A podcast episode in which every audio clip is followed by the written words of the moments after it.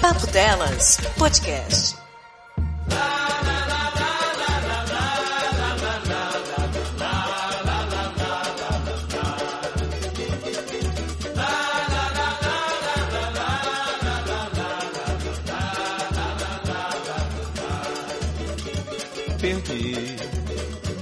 Uma vez.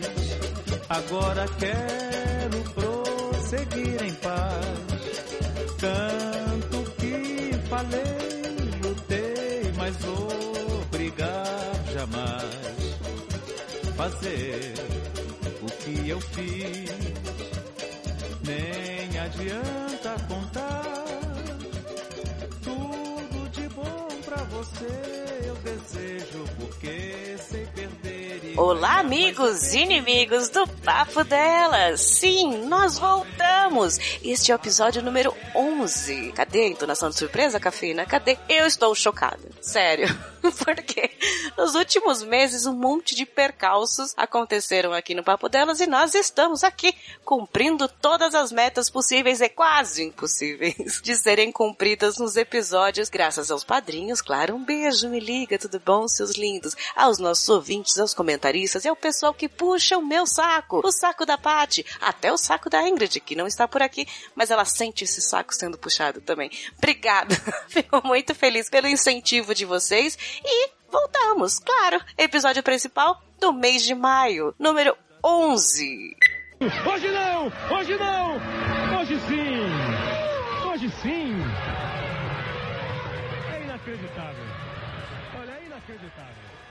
E no episódio principal de maio, o número 11 do Papo Delas, o tema de hoje vai seguir aquele pocket. Vocês ouviram já o pocket? Hoje sim, hoje sim, hoje não. Gente que perdeu, que ganhou, que ganhou perdendo, perdeu ganhando. Gente, deu um monte de notícia que foi muito útil para vocês. Eu tenho certeza, ouvintes, que vocês falaram isso na mesa do bar, com os pais, no trabalho e pensaram, poxa, eu também já ganhei na vida. Mentira, eu só perdi. Pensaram, não pensaram? Agora é nossa vez. Nós também pensamos, refletimos e sabe como é que é? Vocês me ouvem há muitos anos, quem me ouve mais tempo sabe que eu ganhei muito pouco nessa vida, por isso eu tenho aqui meninas que eu tenho certeza que são ganhadoras nessa vida e têm histórias de muitos ganhos, muitas medalhas. Eu tenho certeza que vocês vão aproveitar essas histórias de ganhos com ela. Primeiro, a minha companheira Todinho, vencedora, campeã mundial de sotaques em Bangu. Oi, Paty. Ai, Anitta de Bangu. Pera aí, calma aí. Anitta de Bangu. Aliás, fala Bangu, que eu, eu gosto, eu gosto do Bangu. Bangu. Quantas medalhas você já ganhou no pré-escola, ô Paty? Só pra introduzir, pessoal. A gente sabia como você é uma campeã. Na pré-escola, muito pouco, mas ó, no ensino médio eu ganhei, tá?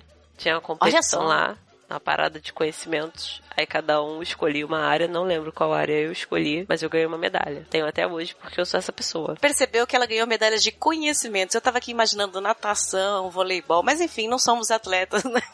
Quando a gente entra no quesito da educação física, eu, eu nunca era escolhida. Eu era a que a pessoa, o time ficava resignado e falava, só tem você, então vem você, a gente tá precisando de número. Aí, É, nós somos o bonde do físico deseducado, né? Isso.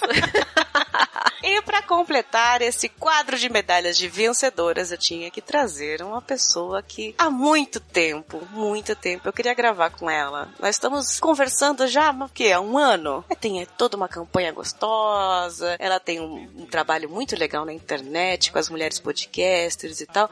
Quem? Domênica Mendes. Seja bem-vinda, Domênica.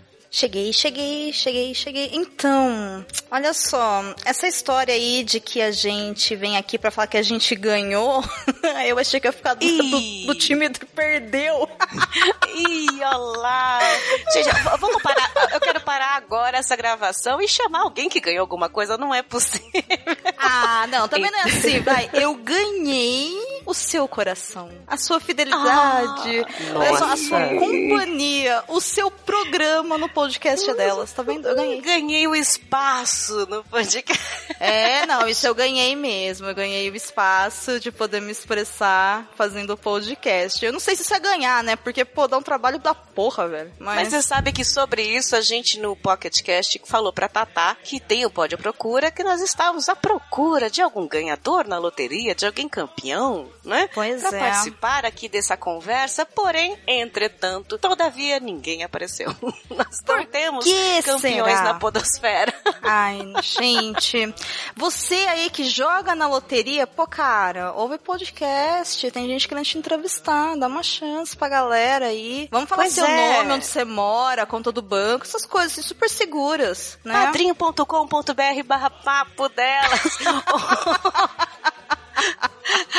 Gente, a Domênica Mendes é uma amiga nossa há muito tempo. Ela é criadora. Lembra? Lembra do mês de março que a gente ficou repetindo, repetindo? Hashtag o podcast é delas? Pois é, culpa da Domênica. De Ela nada. é criadora dessa campanha, tanto da campanha quanto da hashtag, que durou, dura um ano inteiro. A gente falou isso em março, não era só em março, não. E além de tudo, ela ainda apresenta o Perdidos na Estante lá no Leitor Cabuloso, ou seja, ela vem agregar cultura ao papo delas. Tem- é, é bom, é bom a gente convidar pessoas que agregam cultura, viu, Domênica? Eu tô muito feliz. Ah, cara, eu também tô muito feliz de estar aqui com vocês, meninas falando sério agora. E a vida é isso aí, né? Um dia você ganha, aí outro dia você acha que você ganhou e você não ganhou bosta nenhuma. Um dia você perde, você fala, porra, fudeu tudo, aí vem a vida e fala assim, ah, é? Pera um pouquinho que eu vou fuder de verdade. Você fala, caralho, não tinha perdido nada. E assim, entendeu? É isso aí, bola Pois pra é, frente. Eu também fico nesse mantra gostoso, né? Que nós somos uma criança e a vida é um Nardone, né? A É, gente tá sempre escorregando. É, já dizia o Twitter, né? Ser adulto é igual ser uma criança que se perde da mãe no supermercado. Para sempre. É isso. Para É ótimo. sempre. É Vem comigo que é delícia. legal. Pois então, ouvinte, é nesse clima de otimismo, de felicidade, que nós vamos fazer um podcast de uma horinha ou mais. Vocês conhecem, né? O PocketCast é de 15 minutos, todo mundo percebeu que teve 15 minutos, não foi? Foi, né? Então a gente não promete mais horas. a conversa vai fluindo. Vocês percebem que nós vamos contar historinhas gostosas, constrangedoras e muitas medalhas que ganhamos. Minha mãe, ela, ela tem uma frase muito boa que eu aplico pra vida pra poder seguir sempre adiante, que é o calma que depois piora. Ah, essa é boa, né? Tem uma É. também que é ótima, que eu escutei na faculdade, que é se uma coisa tem chances de dar errado, com certeza ela vai dar. Da pior forma possível no momento mais inadequado. Eu Isso, a lei de "Hum, Murphy. É, mas assim, quando eu vi isso no primeiro dia de faculdade, do primeiro professor que entrou lá, eu falei, caralho, mano. Ele não tava brincando, foi sério. Dias piores virão. Dias eu também pedi virão. prova- A minha primeira prova da faculdade, eu tirei nota 2. Eu nunca tinha tirado menos que 8 na vida, era super nerd. E a primeira nota foi 2. Aí eu fui lá questionar o professor. E aí ele me respondeu, dá pra baixar. Super simpático e acessível. Que isso? Aí eu falei, não, tá bom, 2, tá bom, tá bom, 2, tá bom.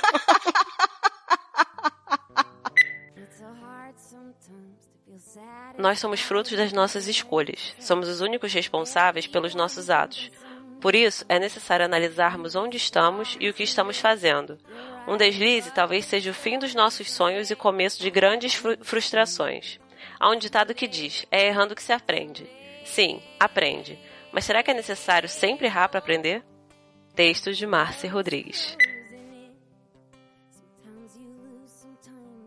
Quando a gente é criança, a gente faz as coisas mais sem medo. Eu, tenho, eu sempre acho que as crianças são, são pequenos anjos caídos do céu, chamados Lúcifers. Pequenos Lúcifers, que não têm medo de nada, que enfrentam Deus e, e o universo. E a gente vai adquirindo medos, né, de, de ficando com... Eu acho que tem a sociedade, tem a nossa personalidade, tem os pais, né? A gente vai... Cada lugar que a gente entra é um medo a mais. Eu não tenho medo nenhum. Quando eu nasço, eu tô na minha casa, tá tudo certo. E aí eu vou pra escola, cuidado que ali tem gente. Eu vou no shopping, cuidado que ali tem gente. A gente começa a adquirir medos de tomar decisões. E era assim quando eu era criança, por exemplo. Eu não tinha medo nenhum dentro do meu quarto. A partir do momento que eu comecei a ir pra, a sair de lá, filha única, mimada, e tudo era um problema seríssimo. Ah, se eu tinha que me apresentar na escola era um problema, eu tinha muitos medos, eu deixava de fazer muita coisa por causa disso. Eu era uma criança muito difícil. Aliás, eu já falei isso em outros podcasts, né? Você, Patsy, você era uma criança destemida? Um pequeno ET Bilu, como você disse que era? Na infância, na infância eu já não era mais o ET Bilu, né? Eu, foi antes de virar o ET Bilu, na verdade. Mas... Ah, foi, foi, foi jovenzinha, né? Mas você era, você era daquelas que encarava tudo, que seus pais não tinham que mandar você fazer nada? Ou você já tinha medo de, de fracassar, de dar errado, de passar vergonha? Não, quando eu era criança, eu era completamente sem noção de nada. Eu ia fazendo as coisas e não tinha medo. E às vezes as pessoas falavam, Patrícia, cuidado, eu não precisa. Eu ia lá, fazia. Minha mãe é desesperada para evitar que eu morresse, né? Mas eu sempre estava aí. Aí conforme eu fui crescendo, eu fui pensando mais. E até coisas que eu planejei pra vida hoje em dia eu não me vejo fazendo por motivos de cagaço. Mas criança, criança era safo. Tava de boaça. Você tem alguma história que a sua mãe ou seus pais tenham te contado que eles mandaram não vai, não faz, vai fazer mal, alguma coisa assim, e você foi lá e se ferrou? Na verdade, capotou, ah. caiu, vai morrer, essas coisas. Assim, porque tem muito isso, né? Os pais, não faz isso que vai morrer, não faz isso que vai isso aqui. Aí você vai lá, faz e realmente. Aí você não morre, Assim. espero, né? Não sei, de repente, essa gravação é à distância, espero que você não tenha morrido no processo. Os Espero que Não, seus mas os pais pais tenham errado. medo na gente, né? A gente quer, tipo, eu só quero subir em cima da estante. Só isso. Eu tenho três anos de idade, eu acho que eu tenho todo o direito de subir na estante porque eu posso. Não e é? aí você ouve 15 pessoas na sala. Você vai cair? Você vai cair? Tipo, é uma torcida, né? Não é um aviso. Você vai cair. É uma expectativa, Você vai né? cair. E aí você cai. E aí todo mundo olha com aquela satisfação. Eu não falei? É. Você ia cair. É, veio famigerado, eu te avisei, não avisei. Aí, A ó. diferença da criança é que ela vai mesmo assim escondida. E colocando isso pro mundo adulto, a primeiro você vai cair, a maioria da gente não vai. Fica com medo. Eu, hoje em dia, muito medo, sempre. Uma coisa que aconteceu na infância, vocês terem noção de como era completamente sem noção. Eu jogava Mortal Kombat quando era criança. Eu acreditava naquilo ali, porque a criança, ela não tem o filtro, né? Quando aconteceu, eu não lembro, meu pai que me conta, aconteceu de algum garoto da escola querer se meter a besta comigo, praticar, ele provavelmente queria praticar bullying. Eu não tinha a menor noção de nada e eu... Aí quando meu pai chegou pra me buscar na escola, meu- pelo que meu pai falou foi logo após ele ter feito isso, eu tinha segurado o moleque pela, pelo uniforme e tinha colocado ele na parede e estava falando que se ele continuasse fazendo aquilo, eu ia sentar um soco na cara dele. Ok. Muito bem, me orgulho de você. É isso aí. E ele era maior do que eu, que meu pai falou. Eu não lembro. E meu pai falou que ele até hoje não entendeu como eu tive a coragem de fazer isso. Eu falei assim, pai, não sei. Hoje em dia eu faria? Claro que não. A questão do foco do podcast hoje é o que, que você ganhou ou perdeu com isso? Eu, depois que eu descobri que eu tinha feito isso, eu ganhei mais coragem. Eu falei assim, pô, se eu pequenininha já enfrentava, grande tem que Você não, continuar você enfrentando. não ganhou uma surra, né? Porque na minha casa eu apanharia também, se fizesse isso. Cara, eu nunca apanhei. Nunca. Oh, Nem na rua. bonitinho. Domênica, você é a minha salvação nesse podcast. Eu tenho certeza que você também apanhou. Fala a verdade. Eu? Eu- Nossa, gente, tá tão na cara assim.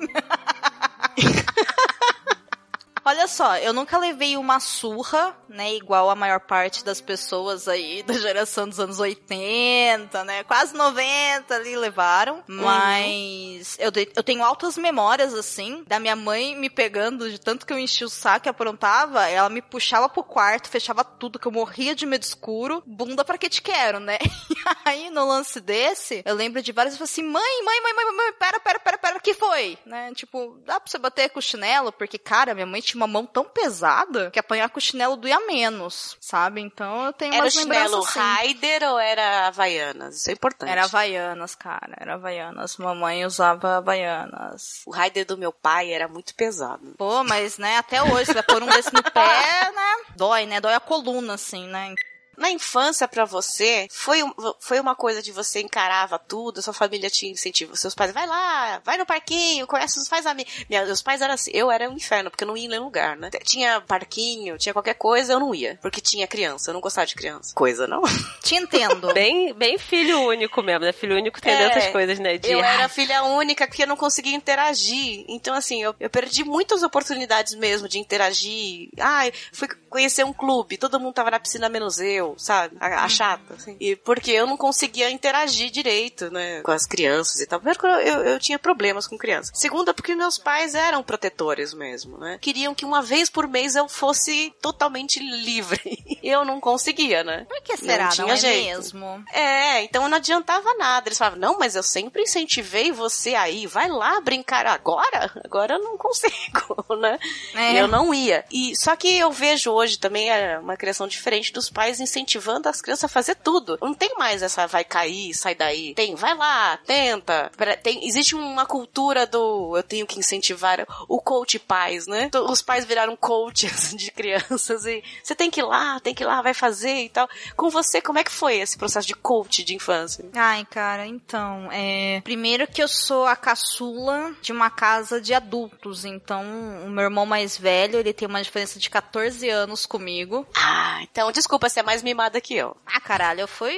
Eu era, o, eu era, assim, a representação encarnada do nosso senhor Lorde das Trevas, o capiroto, dentro de casa, entendeu? Sim, claro, a pequenininha. Sabe assim, manja punk? É, era eu, assim, sabe? Gordinha. A levada da brega. Sim, cabelinho pretinho, assim, tal, e altas coisas erradas, sabe? Eu até, assim, eu fui uma criança tão feliz que eu quebrei o nariz. E isso foi literal. Eu caí de cara no chão. Ai, que inveja, tá vendo? Ai, Cara- A inveja aqui da filha única. Eu nunca quebrei nada porque eu não podia fazer nada. Eu só quebrei Eu isso, não foi muito bonito não. Eu subi no balanço e aí eu tava lá, eu tinha um balancinho que ficava dentro de casa. E aí eu tava lá balançando, tipo, eu lembro disso, eu tinha acho que uns dois anos e meio, três anos. Eu tava em pé no balanço e eu lembro minha mãe falando, Domênica, você vai cair, né? E eu, não vou, mamãe.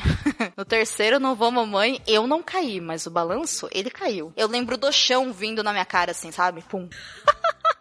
É, é muita emoção, assim, eu não sei descrever. Eu acho que todas as pessoas deveriam cair de cara no chão uma vez na vida, porque assim, Hop Harry, elevador, isso não é nada, entendeu? O legal mesmo é você ver o chão vindo assim na tua fuça, assim, na sua lata. Isso pra mim era importante também. Quando eu me tomava coragem de fazer alguma, fazer alguma coisa, por exemplo, andar de bicicleta. Meu pai não tinha tempo pra me ensinar e eu não sabia. Aí um tio me ensinou. E aí eu achava que sabia andar. Claro. Beleza. Aí a primeira vez que eu fui andar, eu não podia ficar na rua, porque eu era filha única, mimada, né? Então a primeira vez que eu fui andar, eu caí na frente dos- das outras crianças.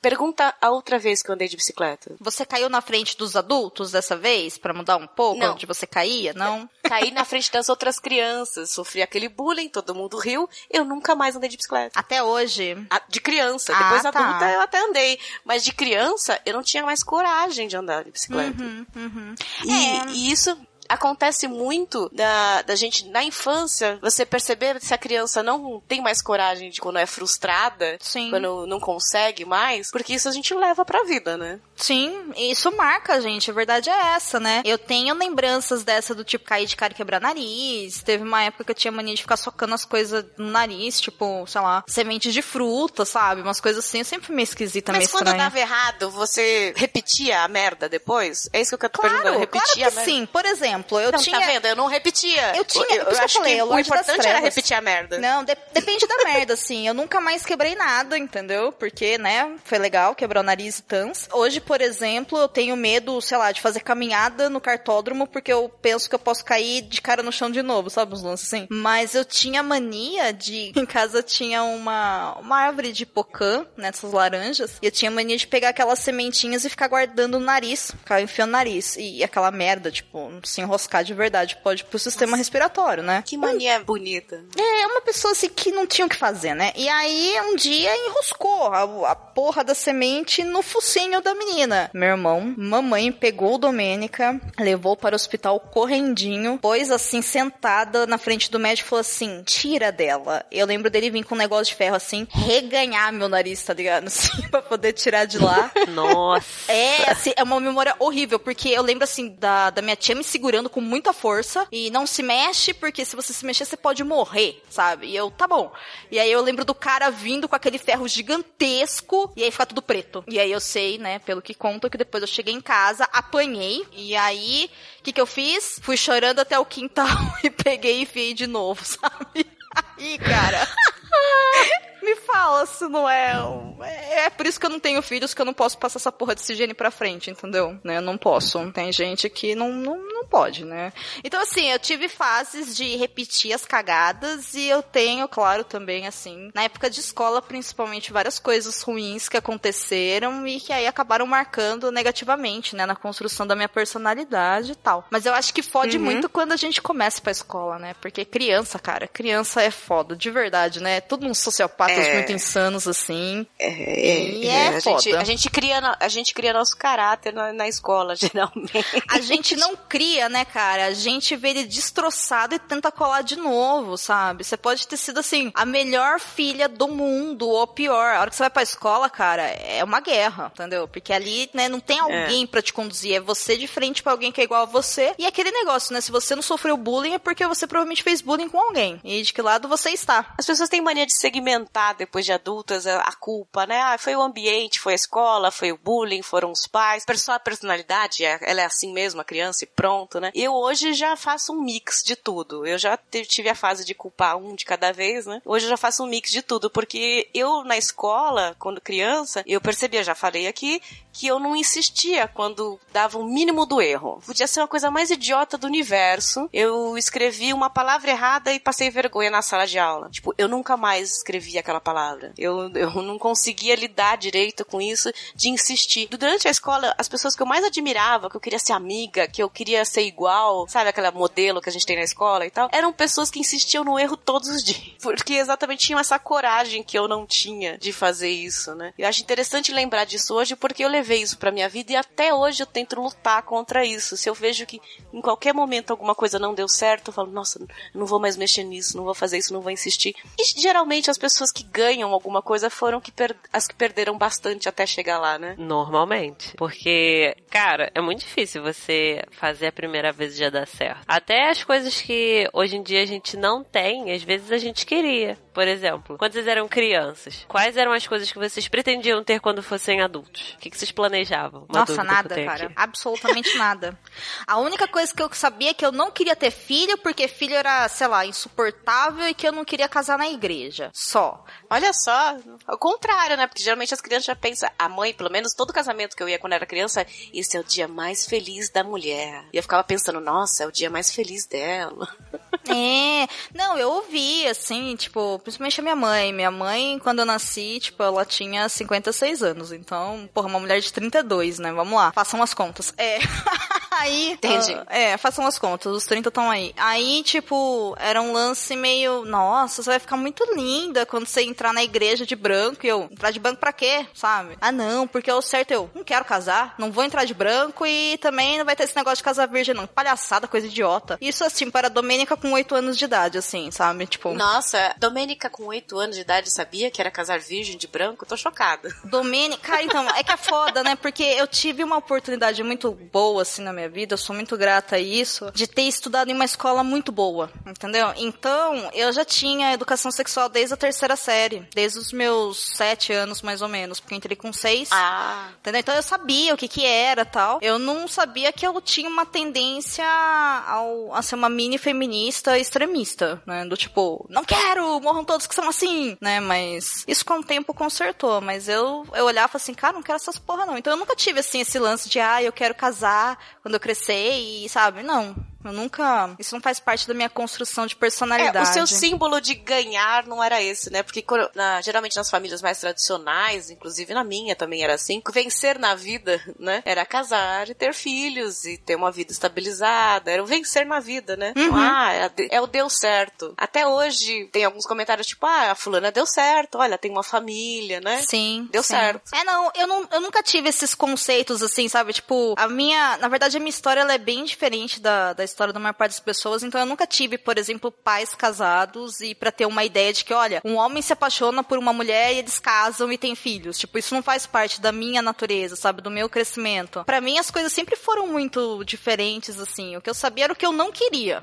né? Tipo, eu não quero casar, eu não quero ter filhos. Agora, eu também nunca tive esse lance de, olha, então, quando você cresce, você tem que trabalhar. Trabalha e você tem dinheiro. E com o dinheiro você compra uma casa, um carro, essas coisas. Nunca. A minha infância foi baseada em vai brincar, ter aqui seus brinquedos, tem aqui seu videogame, não pode ir na rua, também tive bastante regras, assim. Mas eu tive uma infância completamente longe, assim, de problemas de adultos, entendeu? Independente se eram financeiros ou não. Cagou depois, quando eu tive, tipo, entrei na pré-adolescência, que aí eu comecei a ter uma noção de como o mundo era, entendeu? Que existia dinheiro no mundo, doenças crônicas tal. Aí fudeu tudo, mas na minha infância, cara, eu tive aquela infância dos sonhos, entendeu? Eu era uma criança, eu não tinha a menor noção do que acontecia no universo adulto, assim, familiar ou de outras pessoas, sabe? Eu sempre fui muito bem protegida disso, sempre fui muito livre. E é um depoimento legal, né? Porque a gente ouve muita gente da nossa geração não falando isso, né? Falando que foram criados com muita dificuldade, mas falava, ah, com você vai ser diferente, você vai estudar muito, você vai conseguir. Aquela pressão, né? De que com a gente tá muito lutado, mas com você vai ser mais fácil porque a gente vai dar tudo para você conseguir. Tinha uma, uma pressão disso, né? Eu tinha e via nos meus amigos também essa pressão de você vai conseguir. Então, desde criança, eu já tinha totalmente a cabeça diferente. Eu sabia que eu ia ter um carro, eu ia ter uma casa, eu ia ter um relacionamento, porque isso foi colocado como meta de dar certo na vida, né? Aham. Não, eu nunca tive. Nunca tive mesmo. Tanto que assim, parece até absurdo falar isso, mas a primeira vez que eu ouvi falar, sei lá, de um vestibular foi quando eu entrei no ensino médio e eu comecei a ter aulas preparatórias para o vestibular, sabe? Umas coisas assim. Então eu nunca tive uma cobrança assim de, olha, você tem que fazer isso. E, claro, eu sei que a vida deles não foi fácil, né? Eu sei dos problemas que eles enfrentaram, mas nada disso foi jogado pra mim quando eu era criança. Quando eu era criança, eu tinha que ser criança, só isso. E quando eu era adolescente, pré-adolescente e tal, existia meio que uma coisa assim, mesmo em escola, que existe muita coisa, né? Olha, trabalho, eu pago a sua escola, então você tem que me trazer boas notas. A regra sempre foi o seguinte: Dô, senta aqui. Você vai para essa escola, você não precisa ser a melhor, tá? Mas eu também não quero que você seja a pior. Não vou te cobrar horário, não vou te cobrar tarefa, não vou te cobrar nada. Você faz como você quiser. Mas no final do ano eu quero que você tenha passado de ano. Como você vai fazer é escolha sua. O futuro é seu. Só isso. Então eu sempre, sabe, administrei, sabe? Nunca tive essa cobrança de, olha, nossa, tirei, ai, sei lá, cinco. Ah, meu Deus. Não, nunca, sabe? Nunca tive esse tipo de cobrança. Você tem alguma lembrança da sua infância, daquele dia ou daquele momento em que você ganhou na vida? Sabe, aquela coisa de criança, tipo, tudo que eu queria aconteceu hoje, hoje eu ganhei na vida. Ou hum, uma decepção grande, você tem alguma lembrança disso? Cara, eu acho que a coisa mais assim, do tipo, ganhei na vida que eu lembro foi o dia que.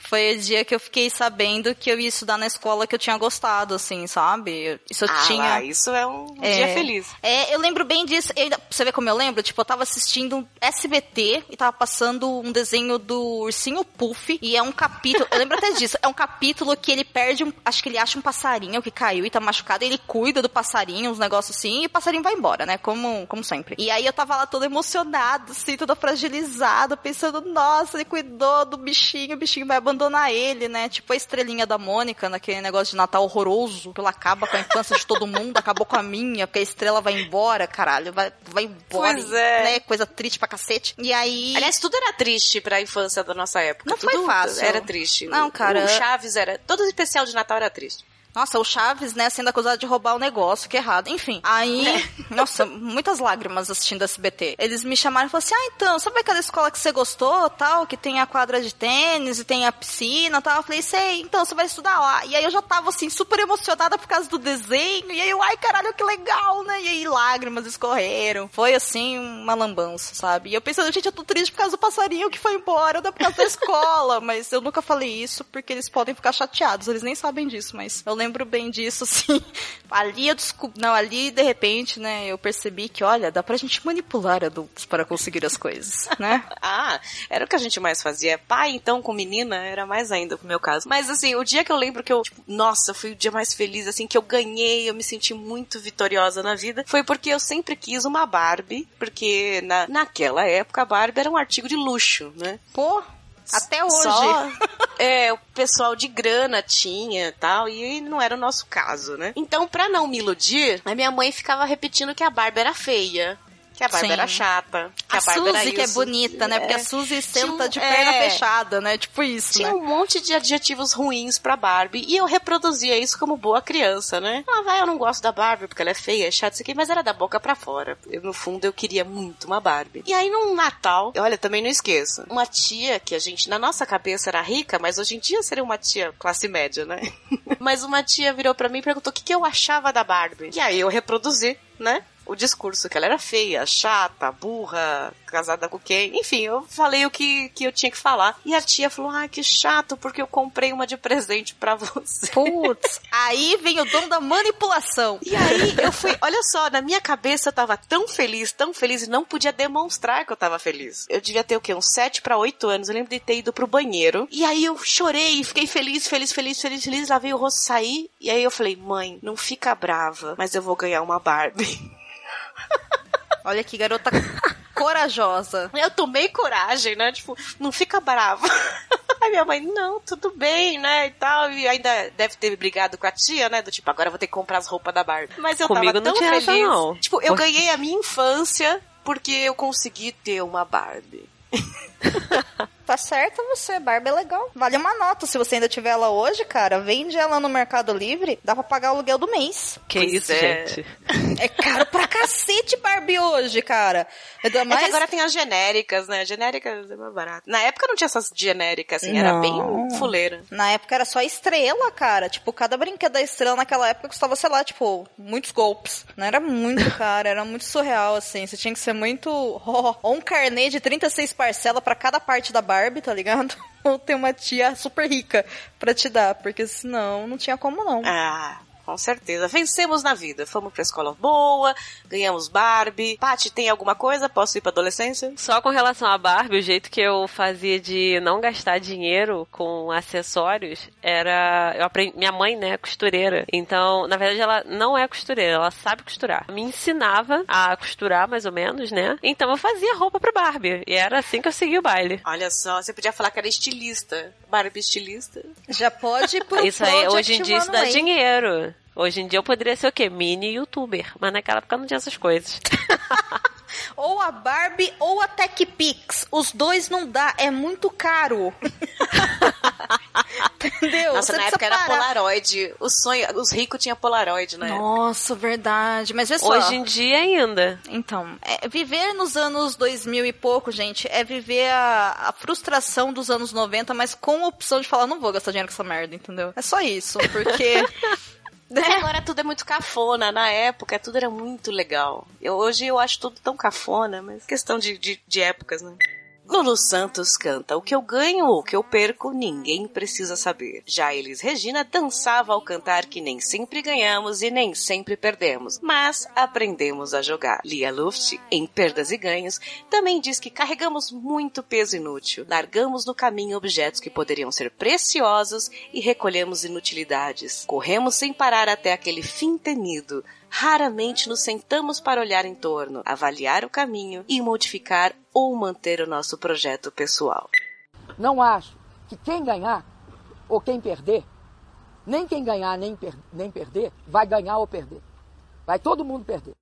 Rapaz, quando passou lá dos 14 anos, né, no ensino fundamental, eu lembro que tinha formatura e na minha geração, o símbolo de status era você escolher se você queria fazer um colegial, um segundo grau normal para fazer uma faculdade ou uma profissão já, que era a escola técnica. E da minha turma, os vencedores, os pessoal que se deu bem, o exemplo que a gente tinha que seguir, já entravam numa escola técnica. Eu fui mal assessorado, porque eu queria eu queria eu queria estar junto, eu queria estar junto dos vencedores, mas eu não queria nenhum daqueles cursos, porque nos anos 90, ou você fazia PD, que era processamento de dados, a gente explicava que era prendas domésticas, ou você fazia, era secretariado, essas coisas de curso técnico, que na época quem entrava já tinha trabalho, já era adulto, mas eu não tinha vontade de fazer nada disso, eu fingia que queria, até prestei alguns vestibulinhos aqui na época e tal, passei, mas eu não queria, eu queria fazer faculdade, eu achava legal fazer faculdade, queria fazer um colegial normal. E aí os vencedores lá da minha turma fizeram os cursos técnicos, tiveram trabalho, e eu fiquei lá na escolinha, no colegial, me arrependi disso depois, achei que tava abafando, do tipo, eu vou entrar na melhor faculdade por causa disso. Não foi o caso. Mas na época eu achei que eu era um pouquinho superior, porque eu estava estudando mais para entrar numa USP e tal. Fui mal assessorada. Pensei errado, mas passou. Essa época é muito difícil pra gente fazer escolhas, né? A gente não sabia meio que escolher, eu não sabia. Acabei escolhendo isso. Nessa época você fez alguma escolha, Paty? Eu sempre fiz escolhas, assim, quando do ponto de vista acadêmico, porque até na hora de trocar de escola, né? Porque eu fiz o, a primeira fase do ensino fundamental em uma, segunda fase do ensino fundamental em outra e ensino médio numa terceira escola. Nessa mudança, os meus pais sempre vinham conversar comigo, perguntavam qual escola que eu queria ir, porque de acordo com o que eu queria fazer da minha vida. Quando chegou na transição, né, pro ensino médio, meus pais perguntaram: "Patrícia, você vai querer ir para um colégio preparatório pro vestibular ou você quer ir pro técnico?" Na minha época, o técnico era eletrônica, eletrotécnica, enfer informática, enfermagem, coisas assim. E aí eles perguntaram: "O que que você quer?" Aí eu falei: "Não, eu quero fazer vestibular e tal, não sei o que". Ele: "Olha, o colégio tal é um colégio que tá na faixa de preço que dá para pagar tranquilo. Tem uma taxa de aprovação muito alta no vestibular. Você vai querer ir para lá?" Ele é puxado, você vai ter que estudar, mas você vai querer ir para lá? Aí eu: "Tá, vambora". Aí eu fui e a vida seguiu do jeito que foi. Fui de estudar, nunca, assim como a Domênica que falou que ela mesmo que se cobrava, eu também sempre fui de me cobrar, meus pais nunca tiveram esse tipo de dor de cabeça comigo. Fui pra escola, segui estudando e aí, quando chegou na época do vestibular, consegui entrar na faculdade que eu tinha escolhido e me formei e é o que eu tô fazendo da vida até hoje. É um exemplo para nós, como diria a galerinha do Procurando o Nemo, né? Oh, Bruce, você é um sim, exemplo é porque para foi tão nós. linear, né? Sim. É, é difícil você ter essa coisa tão linear. Eu, eu, eu, entrei no colégio que era legal, entrei na faculdade que eu gostei, tô até Pô. hoje, tipo, Que é legal. tão linear. Sim. Deu mas sorte, né? mas não é que não Porque- tenha frustrações. Porque na Não, mas aí no caso adolescência- é, é uma vitória, porque você conseguir escolher o que você gosta e continuar nisso, é pra É. poucos, hein? É aí que tá a questão. Porque eu, eu entrei no ensino médio querendo fazer faculdade. Eu escolhi o melhor colégio, poderia no momento pra poder passar pra faculdade. Mas no meio do ensino médio, eu resolvi que eu não queria fazer faculdade mais, que eu queria ser comissária de bordo. E aí eu me organizei, eu um Vixe, amigo meu onde também, veio que- isso? um amigo meu comentou comigo uma vez que ele queria fazer. Aí a gente conversou sobre a profissão, eu falei assim, cara, é isso que eu quero fazer. E aí a gente viu questão de curso, de preço, a gente ainda era menor de idade, só poderia fazer o curso com 18 anos. Aí a gente correu com tudo que tinha que saber pra quando a gente fizesse 18, a gente entrasse juntos no curso. E aí chegou a época do vestibular. E meu pai falou: "Patrícia, tu não falou que você queria fazer faculdade? Agora você tem que começar a ver qual faculdade que você quer pra poder se organizar, pra gente pagar os vestibulares". Eu falei: "Pai, eu quero ser comissária". E aí ele falou: "Não, Caralho. faz o seguinte, Tipo, como assim, né, guria? é do nada, né? Tudo bem que eu vinha comentando, mas ele achou que eu não.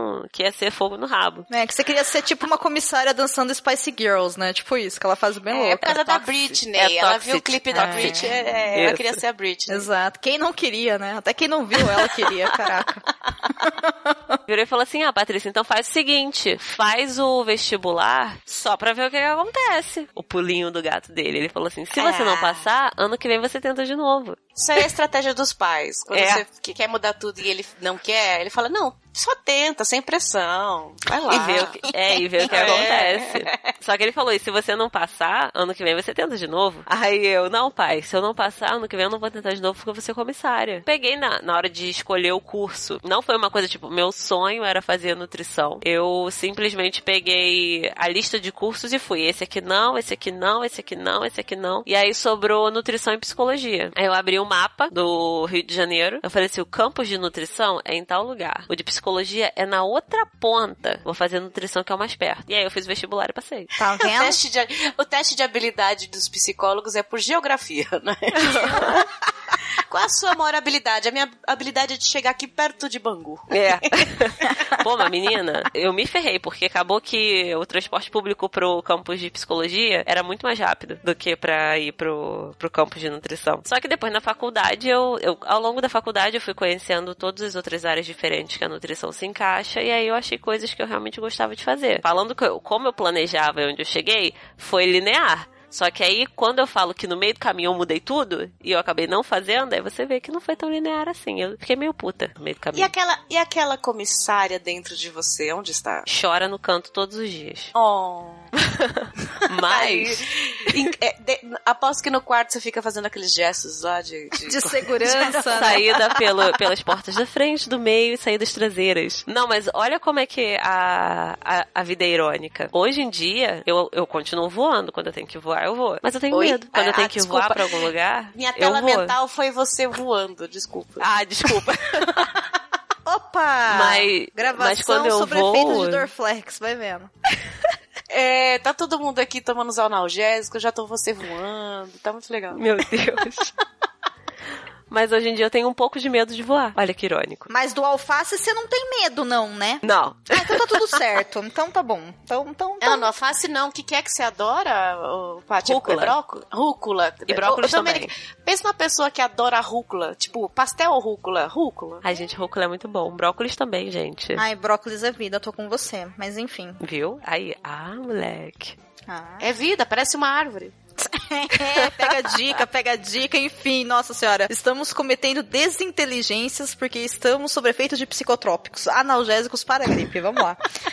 Eu lembrei de, lembrei de uma amiga que não come de jeito nenhum legumes e tal, e ela sempre falava assim: Eu não como nada que brota. Uai, é, eu tinha uma na Só o que é adolescência que, ela falava que ela não comia nada verde. E eu, ah, bem específico, nem nada verde. E eu pensei, ah, tem umas coisas meio coloridas aí na natureza também. Não, nada que é verde É. eu como. Falei, então tá. Gosto Domênica, dessa lógica. Qual foi a sua decepção? Você já perdeu na, na parte da adolescência e fala assim: Putz, isso foi um nocaute, hein? Caralho, velho, a minha vida, tudo que ela teve, assim, de, de positivo na minha infância, ela foi um inferno na minha adolescência, assim, níveis... Putz, nocaute, três rounds já era ou foi de, de primeira? Assim? Sim, foi, foi. A minha mãe, ela ficou muito doente quando eu tava ali naquela fase de pré-adolescência e tal. E ela passou, sei lá, os últimos, acho que oito ou nove anos da vida dela, tipo, sendo internada cinco, seis vezes ao ano. E aí depois também, hoje eu também percebo que muito do comportamento dela é porque ela também enfrentou um processo depressivo foda, né, tal. Mas isso não foi muito fácil aí quando eu era adolescente, não. Aí de quebra ainda nasceu meu irmão mais novo e rolou uns ciúmes foda da minha parte. Aí meu, meu irmão mais velho casou e, tipo, teve uma filha. E aí eu meio que fiquei, caralho, tipo, não vai sobrar nada pra mim, tá ligado? Ah, muito adolescente isso. Muito adolescente, muito pré-adolescente. Pra piorar, né, tem o colégio e eu fui uma adolescente esquisita e como minha sobrinha mais velha adora falar, eu fui uma perigótica.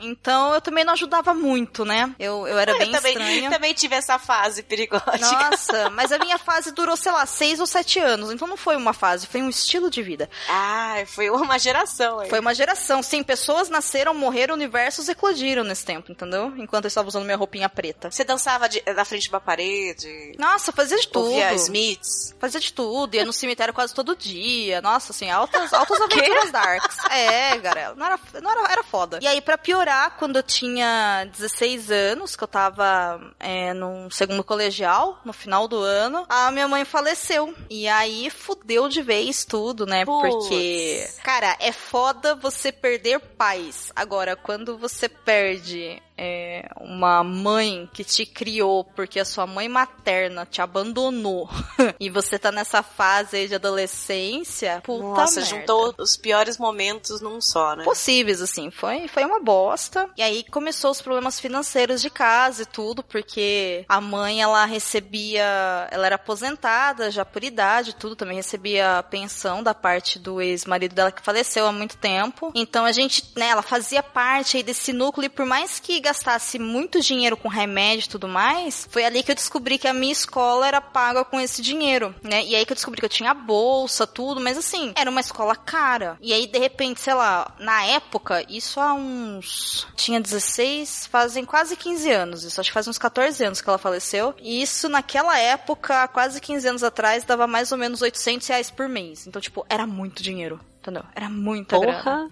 É. Só que assim, essa grana ela não entrava positivamente em casa porque os tratamentos dela de saúde eram muito mais caros que isso. Mas aí de repente fudeu tudo, né? Porque perdeu a mãe, perdeu dinheiro, né? Adolescente, com um irmão pequeno, né? Em casa e enfim, virou um inferno. E aí basicamente o meu terceiro ano do colegial foi entrar na escola, tentar lidar com os adultos também em processo de luto, porque era a mãe de todo mundo ali, tentando ali segurar a panca de todo mundo, enfrentando a adolescência, que não é uma fase fácil. Também comecei a desenvolver um quadro depressivo e de ansiedade, que depois eu fiz tratamento com psiquiatra e tudo mais. Com certeza. Se essa fase já é difícil pra problemas bestas, bobos, que a gente acha que acabou o mundo, que nunca mais vai conseguir nada, imagina com problemas sérios, né? É, então. Só que por outro lado, assim, hoje eu olho e eu percebo que, caralho, né? Eu não sei da onde que eu tirei tanta força, porque assim, eu tava ali com os meus 16 pra 17 anos quando isso aconteceu, chegou o terceiro ano, né? Tipo, a melhor escola da cidade, aquela escola que você tem obrigação de passar numa escola pública, né? Uma universidade pública. E quando eu tava, sei lá, no segundo ano antes da minha mãe falecer, eu tinha mesmo vontade de ir pra Unicamp, de ir pra Federal. Eu nunca tive sonho USP, nunca fui muito com a USP assim. Mesmo porque a USP da cidade onde eu moro, ela é só exatas. E eu sempre fui meio, né? Então, de humanas, Isso é né? no interior, né? O interior é muito forte, a Unesp, a Unicamp. É, é. A Unesp ela fica na cidade vizinha, mas aqui eu tenho uma USP, que ela é só de engenharia, e tem a Federal, que tem campos de humanas, né, e biológicas, e uma ou outra exatas, mas eu pensava muito em Unicamp, porque na época eu fazia teatro e eu pensava em artes cênicas, coisas assim. Mesmo porque, lembra, eu nunca tive uma Mas olha que, cobrança. olha que loideira, você falando, desculpa te interromper, mas é, é, é curioso. Você falando que era gótica, depressiva, um, um quadro difícil, numa fase difícil, e você fazia teatro, que é exatamente o oposto, né? Pra se, pra se expressar. Cara, teatro foi o que salvou minha vida, assim, sabe? Eu, do dia que eu fui me inscrever, foi- era meu professor de biologia que dava aula de teatro dentro da escola. E eu não comentei, mas era uma escola cristã católica, então, tipo, era regrada pra caralho. E, tipo, eu andando de preto pra cima e pra baixo não ajudava muito, né? Sim. Mas não era muito fácil. E o que salvou minha vida, assim, de verdade, foi eu descobrir o teatro e toda a atenção e carinho que ele me deu, porque ele me ensinou através da arte a me expressar. Foi o que me ajudou com o meu processo de ansiedade, depressão e tudo mais. Sinto falta pra caralho de fazer teatro hoje em dia. Mas enfim, aí aconteceu tudo isso e a real é que quando chegou o terceiro ano, além de eu estar passando por um problema muito maior, que era o próprio lance da depressão e da ansiedade clinicamente comprovada, etc. e pans, não tinha como eu chegar pro meu pai e falar, então, pai, eu vou, vou passar ali na Unicamp e você me sustenta lá e foda-se meu irmão mais novo, ele que morre de fome, tá ligado? A alternativa que eu achei foi prestar o vestibular pra uma universidade é, particular, aqui mesmo na minha cidade. Fiz mais ou menos o que a Paty fez. Eu abri lá as opções de curso, achei história, falei, olha, história é uma coisa que eu acho legal, né? Eu quero entender por que, que o mundo é essa bosta que é hoje, sabe? Foi isso que eu falei, sabe? Só quero entender por que, que essa merda acontece do jeito que tá. e assim, eu fiz história, né? O bacana dessa idade é que a gente acha que a gente vai, vai descobrir o mundo com, fazendo uma faculdade, né? Que nem você falou, eu vou fazer história e vou entender o mundo. Eu, quando entrei pra direito, eu pensei uma coisa, eu vou fazer direito e vou ajudar o mundo. É.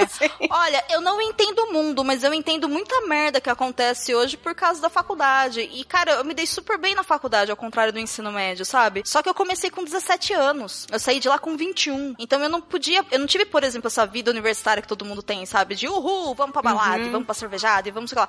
Caralho, É, tipo. eu também, mesma idade, é muito cedo, né? É muito cedo. E, gente, eu não tinha eu carro, eu, entrei tinha irmão 17. pequeno, minha mãe tinha acabado de morrer. Tipo, eu ia comemorar o quê, tá ligado? Eu só queria ler Marx e, tipo, odiar o mundo, sabe? Com, É, com, com fase, embasamento né? teórico, sabe? Era isso, né? É a fase. É, mas foi assim, foi a melhor fase da minha vida, a faculdade, cara. Tipo, sei lá, eu tenho altas memórias, assim, de... Nossa, a gente era tão fodido na época, né? Nossa, caralho. Eu tinha um casal de amigos que... Que eles não são um casal, casal, mas, tipo, um homem e uma mulher. E aí a gente andava juntos, três. Aí a gente tinha, sei lá, tipo, cada semana um comprava um maço de cigarro e a gente dividia o maço de cigarro e a gente comprava um cappuccino de 1,50 e dividia os três, todos os dias.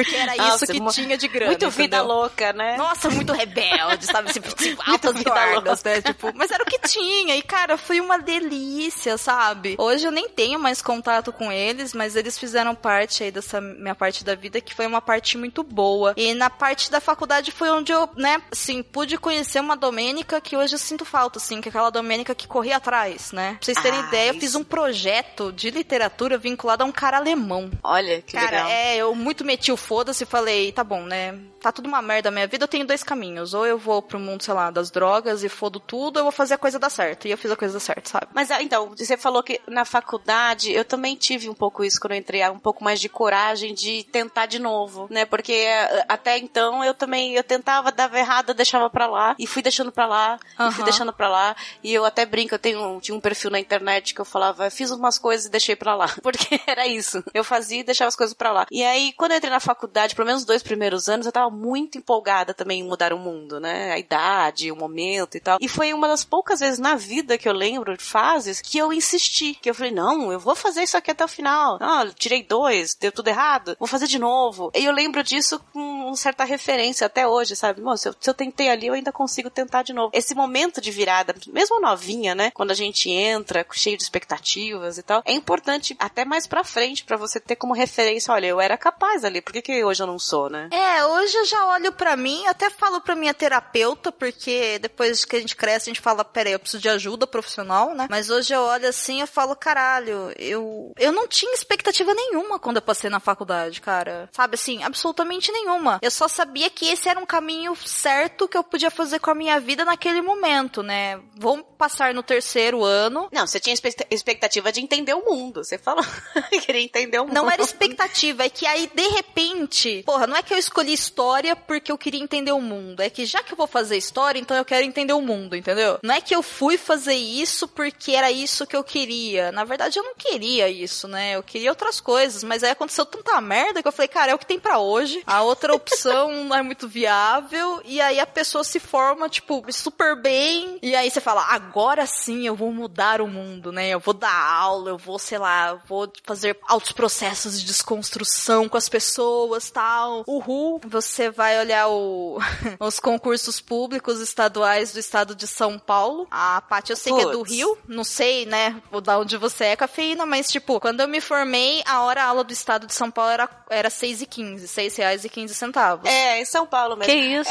É, é, é- a vida de professor é uma tristeza. Eu tenho um tio professor de história. É uma, uma tristeza, né? É, e aí, cara, tô eu com 21 anos, tá ligado? Sem carro, né? Toda a família ainda nessa merda toda que era, tentando se recuperar de tudo. E aí você fala, cara, eu preciso trabalhar. Entendeu? Eu preciso de grana, eu preciso, sei lá, ajudar em casa, eu preciso, né, me manter, preciso ser independente. E aí você descobre que não dá pra você dar aula porque é o lugar onde você mora, as escolas são estaduais, em sua maioria as estaduais têm esse processo maluco que paga 6,50 por hora a aula e se você nunca trabalhou com isso, você fica só com o resto Não. do resto do resto das Não, é aulas. praticamente voluntariado, né? É, tipo É, voluntariado, só que na enfiam favela, na sua né? cabeça, enfiam na sua cabeça, principalmente na, na área acadêmica, que lecionar é um dom divino, você tem que fazer por amor. Cara. E, e enfiam isso na cabeça do professor no começo. Eu tenho alguns amigos que também se formaram na parte de licenciatura, depois se tocaram que, que eh, enfiam na sua cabeça que é uma- um ato de amor, que é quase um voluntariado. Você tem que fazer isso por amor, você tá reivindicando dinheiro. Poxa, você tá lidando com sabedoria, com conhecimento.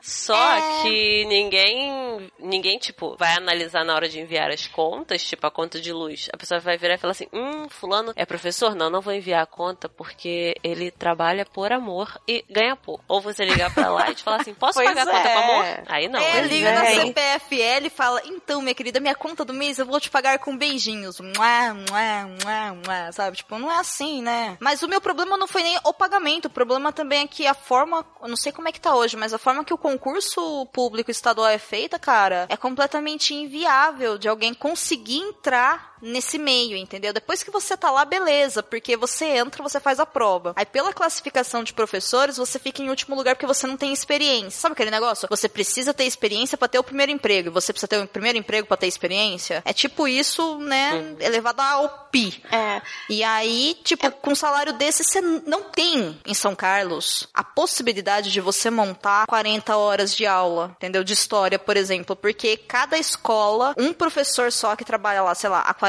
anos, dá aula nessa mesma escola todo esse tempo, então não sobra aula, entendeu? Não tem como você montar o horário necessário pra você poder ganhar o salário. Então, assim, é impossível, sabe? É, não dá, não dá. E aí a galera também, né? Como é uma área muito difícil, pouco valorizada, não tem dinheiro, só tem violência e tal, a galera vai abandonando. Aí não rola. Simplesmente não rola.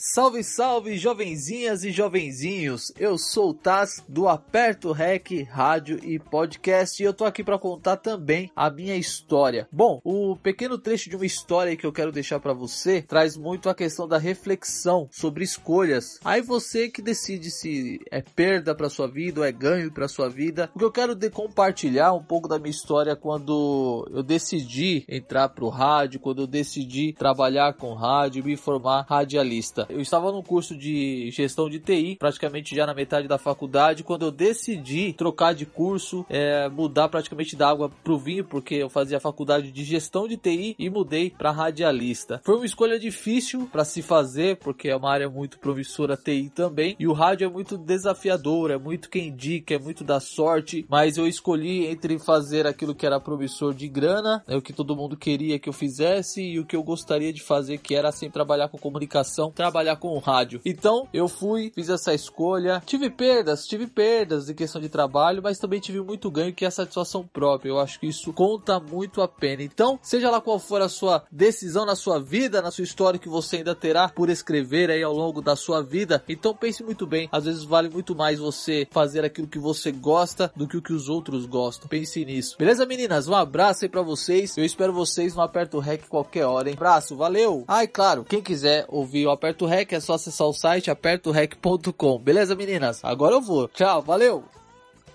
Paty, Eu. rola alguma frustração muito forte hoje? Frustração média, só um pouquinho assim, que é de eu não ter peitado meus pais na época e falado, não, não vou fazer vestibular, eu vou fazer o que eu quero. Mas ao mesmo tempo, hoje em dia, por eu ter medo de voar, eu penso, será que eu teria conseguido viver fazendo isso? Minha voz interior fala, teria sim, meu bem, você teria.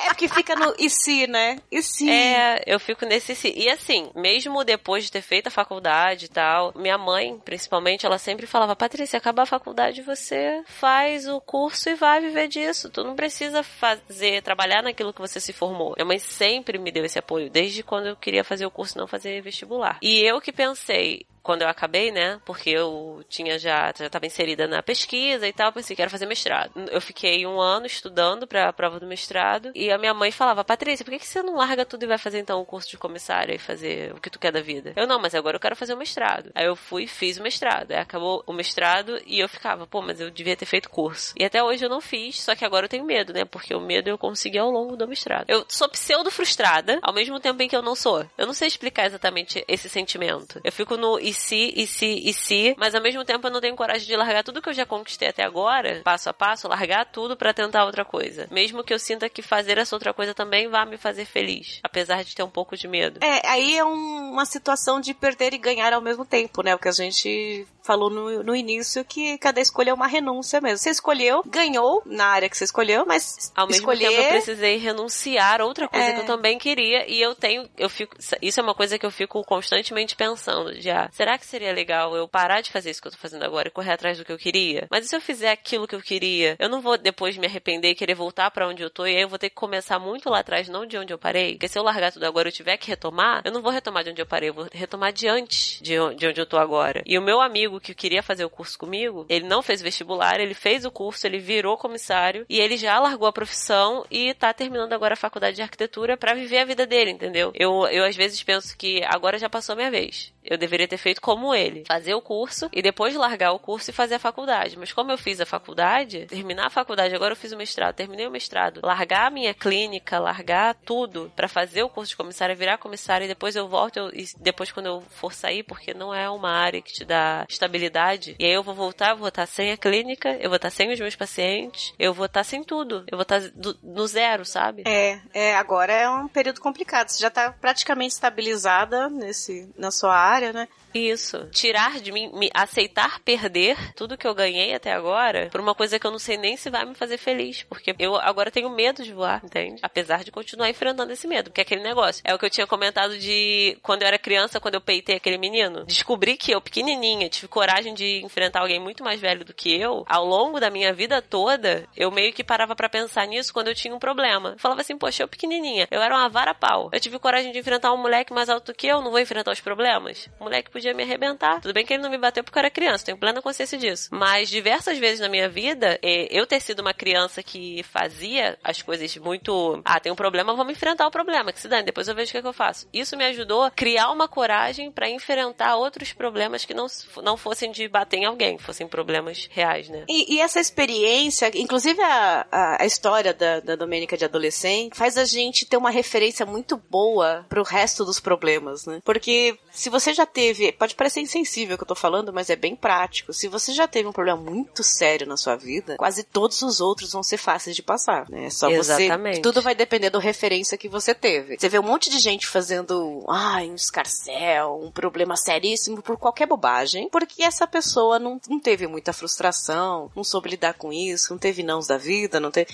E tudo bem, não é culpa dela. Acontece, a vida é isso, né? Só que quando você tem um problema muito sério, a tal da frustração eleva o nível de uma forma que você não se sente mais no direito de ficar tão frustrada. Aconteceu isso com você, Domênica, depois de você ter passado por uma sério na sua adolescência, todo aquele período difícil. Hoje você tá mais calejada, não é qualquer coisa que te abala, né?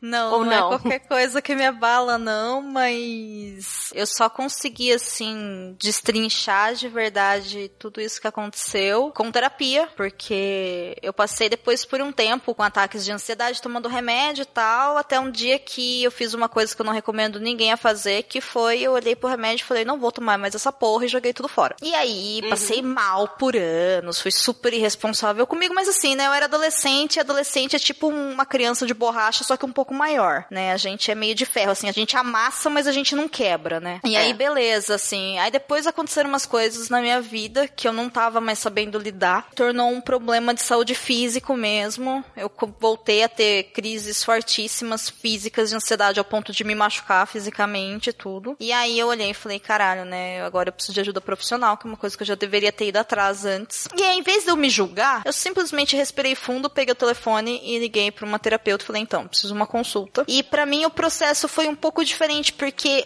o desenrolar disso tudo foi eu, eu aprender a me perdoar e aprender a perdoar as pessoas por às vezes terem tomado atitudes ou escolhas de vida porque elas não sabiam lidar com os mesmos problemas que eu tava enfrentando, entendeu? Ah, entendi. Porque- acaba virando, pra você, tudo é bobagem pros outros, né? É, eu acho que existe um lance muito complicado nessa fase que a gente tá, que é a fase aí dos 30 e um pouco mais pra frente. Existe sim uma cobrança social muito grande, né? A gente tem que estar É. com a vida feita, sabe? Você tem que Vida ganha. É, é o que eu ouvi, a gente ouvia na. Eu, né? Ouvia na infância, eu devia estar hoje. Uhum. Sim, só que assim, a real, de verdade mesmo, é que ninguém tem que estar nada. A única coisa que a gente tem que estar, cara, é sendo pleno no que a gente é. Com exceção se você for uma pessoa bosta, porque aí você precisa é parar de ser bosta. Tipo, se você é uma pessoa que ainda faz bullying com alguém, se você é racista, se você é homofóbico, se você é bolsominion, cara, não. O que você precisa é de um processo de desconstrução, né? Então é, é, isso que um você precisa. tratamento, né? É, se você não tem um discurso de ódio, o que você tá precisando é, sei lá, passar por umas merda foda pra aprender a ser gente. Mas, do contrário, a gente tem uma tendência a lidar com babacas o tempo todo na fase adulta. E isso fortifica a gente pra tentar não ser babaca, só que a gente acaba sendo babaca com a, gente, mesma. É, a gente é babaca também. A gente, entendeu? a gente também aponta muitas pessoas, né? E depois a gente tem que também fazer uma avaliação. Gente já tá nessa fase. Já que você, a- você, eu, a gente tá nessa fase de devia já ser e aquela cobrança que tem na cabeça. Tá na hora também da gente parar e falar, olha, eu também fui babaca muitas vezes e Sim. que tal eu também me corrigir, né? Sim, sim, mas aí também existe mais uma coisinha que a gente precisa aprender nesse processo de desconstrução, que é um lance da gente com a gente mesmo. Então, em vez de eu comparar, por exemplo, a minha vida e o meu sucesso profissional com a Paty, que, nossa, cara, ela fez mestrado, que era um sonho da minha vida e não deu certo. Eu falar, ai meu Deus, minha vida é uma droga, parará. Eu olhar e falar, pera um pouquinho, quem que era a Domênica? É, de 16 anos. Porra, a Domênica de 16 anos tava enterrando a mãe, tá ligado? Quem que é a Domênica hoje? Ah, pera aí, a Domênica hoje conseguiu tal coisa, tal coisa, a Domênica hoje perdeu tal coisa, mas por outro lado aprendeu tal coisa. Cada um tem sua história, é, não tem nada a ver. e a gente precisa desenvolver um amor próprio, um respeito próprio. E, cara, isso é muito mais difícil do que aprender a respeitar o outro. É muito, Muito, porque a gente é difícil. bombardeado diariamente, hora a hora, minuto a minuto, com família, com sociedade, com seu porteiro, com seu síndico, com seu Uhum. vizinho, que aquele comprou o carro, seu primo conseguiu um emprego, o seu tio passou no concurso. Cada um tá seguindo a sua vida e se você não tá conseguindo ser igual a eles, você se sente um bosta, né? Sim, só que aí tem uma parte da história que a gente sempre esquece, né? Eles também não são igual a gente, eles também estão falhando em ser como a gente, entendeu? Eu, por exemplo, lidei muito mais fácil com a morte da minha mãe com 16 anos do que o meu irmão com quase 30. Ele deu muito mais trabalho do que eu, entendeu? Então hoje eu olho para ele e falo, cara, você deu um trabalho foda, inclusive para mim, que eu preciso administrar. Por um tempo eu tive uma raiva foda dele, por isso eu falo assim, puta que pariu, né? Não era isso, sabe? Ele tinha que cuidar de mim. Por outro lado, cara, é sério mesmo, sabe? Porque não é assim, né? Cada um reage de uma forma com De as um coisas. jeito. É, e assim, se eu pude de alguma forma ajudar em qualquer coisa, que bom. E outra, quem sou eu? Talvez eu nem tenha ajudado tanto assim. Eu era insuportável adolescente. Eu era um cu, sabe? Então, é, eu era uma Quem, babaca quem não foda. era, né? Eu não conheço nenhum É. adolescente que não era, né? E, cara, tá tudo bem ser babaca quando você é adolescente também, faz parte da vida, entendeu? E vamos parar com isso, sabe? De criar expectativas pra gente que são impossíveis. Eu acho que é um processo difícil, entendeu? Mas a real, a gente não tem que ser nada. O acordar todos os dias e respirar fundo e levantar da cama, independente de quem você é, independente do lugar onde você mora, independente da história que você tem, é um ato de coragem, entendeu? É Hoje tá mais fácil escolher do que naquela época, porque eu tinha esperança que com toda essa experiência que cada uma temos, eu chegaria agora nessa fase da vida e falar, agora eu consigo fácil resolver, decidir, eu quero isso, eu quero aquilo, eu não gosto disso, eu não gosto daquilo. E eu me vejo fazendo listas e demorando dias pra escolher uma coisa boba, se eu quero, se eu não quero. Eu ainda, eu ainda tenho dificuldades com medo desde aquela criança de passar vergonha, de dar errado, aquele mesmo medo bobo, mesmo tendo passado por todas as experiências e sabendo hoje prós e contras de muita coisa. Pra você tá mais fácil, Domênica? Não tá, não. pra mim. Ai, é- que bom, né? Não. Que bom, né? Aquelas assim, ai, que bom. Não, é, cara, Na é verdade, só piora, gente. É, Pois é, tá tudo no mesmo barco, gente. Parece que quanto mais a gente vive as coisas, menos a gente sabe, né? Men- É clichê, né? De filósofo isso. Mas no sentido prático, parece. Eu tinha esperança, muita esperança, que depois de 20 anos, entre aspas, de vida adulta, né? Eu hoje teria mais facilidade de, de escolher as coisas, de lidar com sentimentos e escolhas profissionais. Falando, agora eu já, né? Tô calejada. E não, cara. Então, assim, muita gente que ouve, a gente também é novinho e adolescente e deve pensar a mesma coisa que eu pensava lá. Falando, ah, mas quando tiver nessa idade aí, eu já vou saber o que fazer. Cara, você não vai saber porque o mundo não vai ser o mesmo daqui 15 anos. Então, por exemplo, eu poderia até ter um plano. Sei lá, quando eu saí da faculdade, eu tinha um super plano de fazer um mestrado, eu tinha um projeto, eu fui fazer inglês. A vida aconteceu, mudou tudo e eu não consegui voltar até hoje. Isso vão fazer quase 10 anos. Por quê? Porque a vida acontece. Só que isso não quer dizer que ela não vale a pena. É isso que é o grande X da questão. E não é que eu consigo escolher melhor, mas hoje eu consigo ver com mais naturalidade, um pouco mais de amor próprio e amor ao próximo. As pessoas, elas são muito mais complexas do que a gente imagina. Então, por exemplo, em vez de eu olhar pra você e falar assim: "Ah, cafeína, mas você tá agindo assim e assim, isso é um problema tão tonto, sabe? Para de ser idiota, cara. Sabe? Menina branca de classe média gravando podcast, sabe, sei lá, em plena quarta-feira à noite. Para, cara, tem um monte de gente fudida no de mundo. frio, né?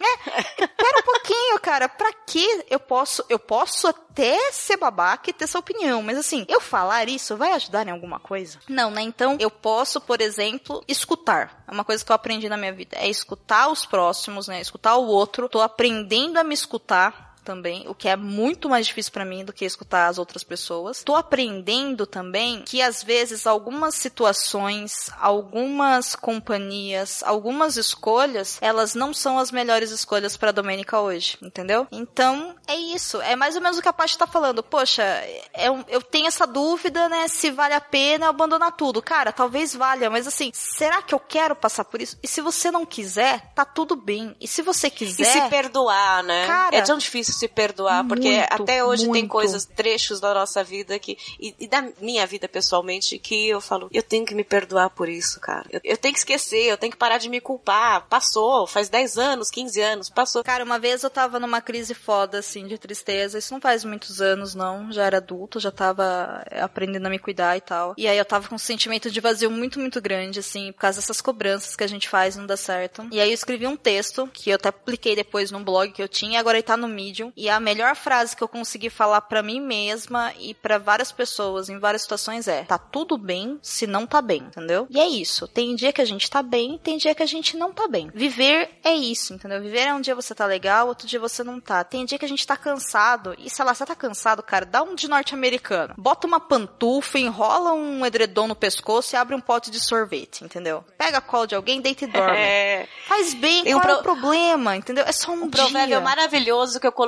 na minha parede, que é se você tá com medo de fazer, faz com medo.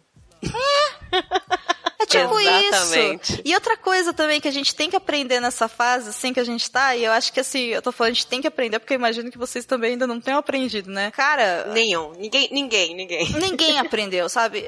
O mundo é muito mais complexo do que a gente imagina, sabe? Muito mais. As pessoas, elas são muito mais. Só que a gente pode escolher o que a gente quer fazer e o que a gente pode ou não fazer. E eu acho que isso é importante. Então, sei lá, começa com pequenas atitudes, sabe? Sei lá, aprende, vai, vai comprar pão na padaria, olha pra cara da pessoa de verdade, olha no olho dela e fala bom dia sorrindo, sabe? Não importa se seu dia tá uma merda. A pessoa que tá te vendendo pão não tem nada a ver com isso, sabe? A Amanda Palmer, ela tem um livro muito legal que se chama Arte de Pedir e lá ela conta uma fábula do cachorro sentado no prego. Basicamente, essa fábula conta o seguinte: estava um moço andando por um país aí qualquer, um país X, e ele chega perto de uma cabana e ele é acolhido por um senhor, tá? O senhor oferece refeição pra ele, bebida. E aí ele começa a ouvir um grito, um grunhido horroroso que incomoda ele, daquele aperto no coração, dá náuseas, uma coisa insuportável. E aí ele fala: "Nossa, mas que som horrível, o que que é isso?" E aí o senhor fala pra ele: "É o meu cachorro." Ele fala: "Mas por que que ele tá gritando tanto desse jeito?" O cara fala: "Ele tá sentado em cima de um prego." Ele fala: "Mas por que que ele não levanta então?" E aí o cara fala pra ele: "Porque não tá doendo tanto assim, né?" Do dia que eu ouvi isso, eu olhei e eu comecei a pensar em quantos pregos eu tava sentada, grunhindo e gritando, entendeu?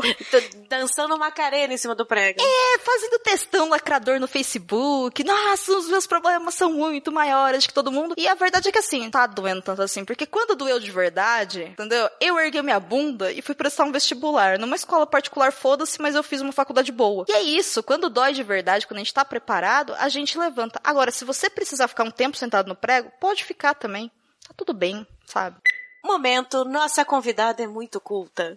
Nossa, momento terapia, né? Não, tô brincando, gente, mas ó, falando sério, façam terapia, terapia é autocuidado. Saúde, saúde mental. Cara, tudo. é saúde mental, a gente não é ensinado a valorizar a saúde mental, né? Existe uma, uma cobrança por uma estética perfeita, o que é muito diferente de saúde. Temos uma tendência a cuidar mais do corpo do que da mente, mesmo porque uma dor, sei lá, no joelho, né, cafeína? Incomoda mais Ah, do que Nem me fale. uma tristeza, uma coisa mal resolvida, mas a gente precisa ter um pouco de saúde mental também. Então, assim, saber o lugar onde a gente vai, as pessoas que a gente convive, as escolhas que a gente faz. Tá, de repente, conversando com alguém, aquela pessoa não acrescenta pra você, você não precisa brigar com ela, sabe? Dá dois passos pra trás, cara. Né? A gente tá Aprendendo aprendendo, a jogar. Exatamente, aprendendo a jogar. Ou isto, ou aquilo. Cecília Meirelles. Ou se tem chuva e não se tem sol. Ou se tem sol e não se tem chuva. Ou se calça a luva e não se põe um anel, ou se põe um anel e não se calça a luva. Quem sobe nos ares não fica no chão. Quem fica no chão não sobe nos ares. É uma grande pena que não se possa estar ao mesmo tempo nos dois lugares. Ou guardo dinheiro e não compro doce, ou compro doce e gasto dinheiro. Ou isto ou aquilo, ou isto ou aquilo, e vivo escolhendo o dia inteiro. Não sei se brinco, não sei se estudo, se saio correndo ou fico tranquilo, mas não consegui entender ainda qual é o melhor, se é isto ou aquilo. Ou isto ou aquilo, editora Nova Fronteira, 1990, Rio de Janeiro, Brasil. É muita divagação, nós estamos divagando demais, tá uma delícia essa reflexão. Tivemos um ouvinte ali na leitura de comentários que falou que nós fazemos terapia involuntária. Sim, é um papo delas de terapia involuntária. Cada mês a gente tá numa fase, né, meus amigos? Essa fase tá gostosa da gente conversar sobre a vida, sobre o que tá acontecendo. Algumas historinhas legais, algumas mais tristes. Mas, para terminar este papo delas, número 11, sobre perdas e ganhos, ganhos e perdas, vivendo e aprendendo. Pati, manda um recado ali pra Patsy depois de ser ETzinho Bilu e ficou essa linda borboleta. Aquela que deixou pra lá a comissária, entrou na faculdade e ficou pensando nisso aquele ano, 17 anos, o que, que você falaria pra ela agora? Eu falaria pra, pra ser mais nova que não tem necessidade de ter tanto desgraçamento de cabeça, porque no fim das contas eu sempre vou ter uma, uma escolha mais lógica e não vou meter os pés pelas mãos. Coisa que eu achava muito naquela época. Cara, eu achei que ela ia falar busque conhecimento. Juro por Deus. eu criei uma expectativa aqui, fiquei frustrada, tá? É, frustramos todos, tava todo mundo esperando isso. Porra, Chato. mano. Parte de mim ficou esperando essa zoeira, ela não veio. Aí eu falei, pô, eu preciso falar. E aí, Domênica, como é que vai aquela moça perigótica naquele período dificílimo que provavelmente você tem mais noção que era difícil hoje do que naquela época você tinha noção do quanto era difícil. Então, o que, que você tem pra falar pra ela? Caralho, só continua. É isso que eu falaria. Sabe, bem simples. Segue o baile. Não, não é nem segue o baile porque ela ia olhar com uma cara de ai. É um só continua. ela nem Continua ia aí. te ouvir, né? Não, ela ouvia. Ela nem ia te ouvir. Ela ouvia, mas você notou assim que eu precisei usar um palavrão no início pra chamar a atenção dela, né? Porque ela era bem violenta, assim. Tinha, eu tinha um dicionário de palavrões, cara, em vários idiomas, assim. Eu era bem expressiva, assim, uma, altas comunicações violentas. Então. Eu entendeu? adorei o bem expressivo. Eu era bem expressiva. Não, eu era, eu sempre fui bastante expressiva, talvez até um pouco demais, né? Eu tô aprendendo a dar uma segurada na tanga, mas aí a pessoa chama a gente pra gravar papo delas, a gente fala da vida, conta os babado tudo, é uma loucura. Tá ótimo. você, só você só falaria pra ela continuar isso. Ela ia virar a cara pra você, você sabe, né? Ela ia olhar e falar assim: o que, que você acha que eu tô fazendo, cacete? Entendeu? E é isso. Exatamente, né? Tipo, ah, fala direito, sua velha. É, você ia dar aquela revirada de zóio, assim, tipo, ai, sabe, acender um cigarro mentolado, algo assim, bem dramático, bem, bem perigótico, bem nervoso, bem, bem estiloso. Ai, hashtag saudades de quem eu era, mas não das coisas que eu passei. Se bem que eu sou de boa comigo, viu? Eu tenho orgulho da pessoa que eu sou e eu espero que daqui, sei lá, daqui 10 anos eu olhe pra Domênica de hoje e fale, olha, conseguimos, vamos lá, agora vamos atrás da próxima, sabe? Eu Entendi. acho que é um processo de construção e eu já tô aprendendo só a, a me amar e me cuidar um pouquinho mais e a trazer algo bom para o mundo e não ser tão egoísta quanto eu fui quando eu era mais nova e no meio da- daquela loucura toda, porque eu ainda acho que eu era egoísta pra caralho, mas eu era adolescente, né? Quem não é? Claro. Faz parte. Adolescente é egoísta. Mas e você, Café? Qual conselho Pois você é, daria? eu tô lembrando de mim, aquelas fotos de olhares apavorados. Fotolog. com 17 anos. É, com 17 anos, porque eu era muito intensa, tinha dificuldade, ao contrário do teatro da Domênica, de me expressar. Me expressava muito por emocionalmente, então eu tinha problemas físicos com isso, né? Eu ia dizer que o mundo não vai acabar na segunda-feira. Porque a sensação que eu tinha é que qualquer problema, qualquer dificuldade, o mundo estava acabando pra mim. Eu não ia ter tempo mais. Eu não vou ter tempo. Se eu escolher a faculdade errada, eu nunca mais vou fazer faculdade. Pra mim era tudo muito chato, intenso, de nunca mais vou conseguir. Parecia sempre que o mundo ia acabar rápido e eu tinha que fazer as coisas ou não ia dar certo naquela hora, né? E olha, passou tanto tempo, quase 20 anos. O mundo não acabou. E não vai acabar segunda-feira também. Então, ho- hoje, problema que eu tenho, dificuldade, eu sofro do mesmo jeito, sou intensa, posso reagir da mesma forma, mas o meu mantra é que eu já sei, a vida vai continuar, o mundo não vai acabar na segunda-feira. E te falar, Cafeína, que esse seu conselho se aplica à Patrícia de agora. Ah lá, tá?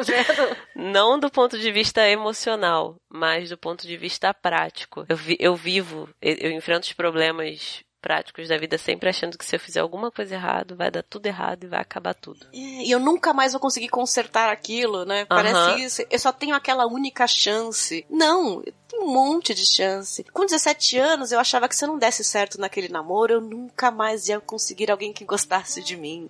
Se eu não desse certo naquela faculdade, eu nunca mais. ia- Era tudo nunca mais, né? Era a única chance que eu tinha. Era muito intenso e chato.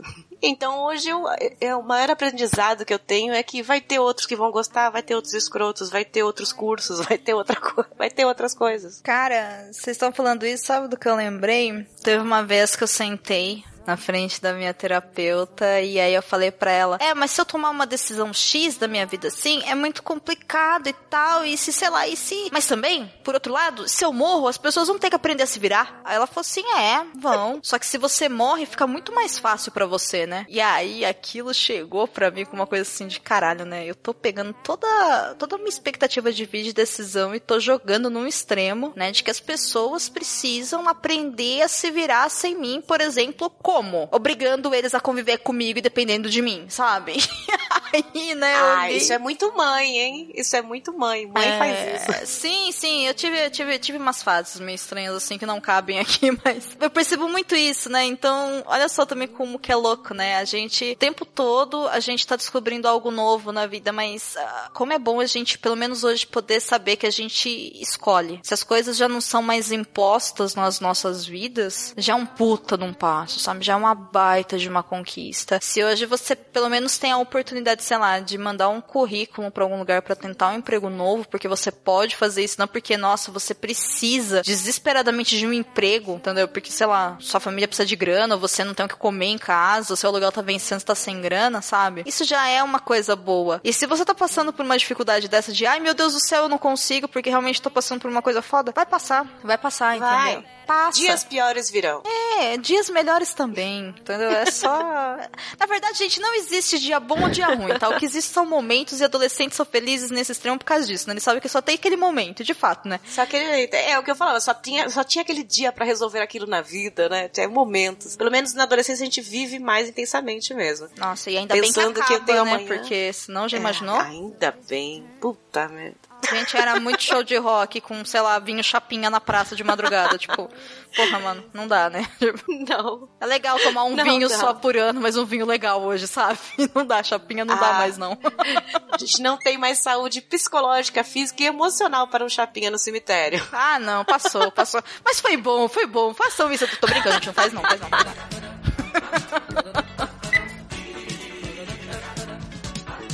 Este é um podcast.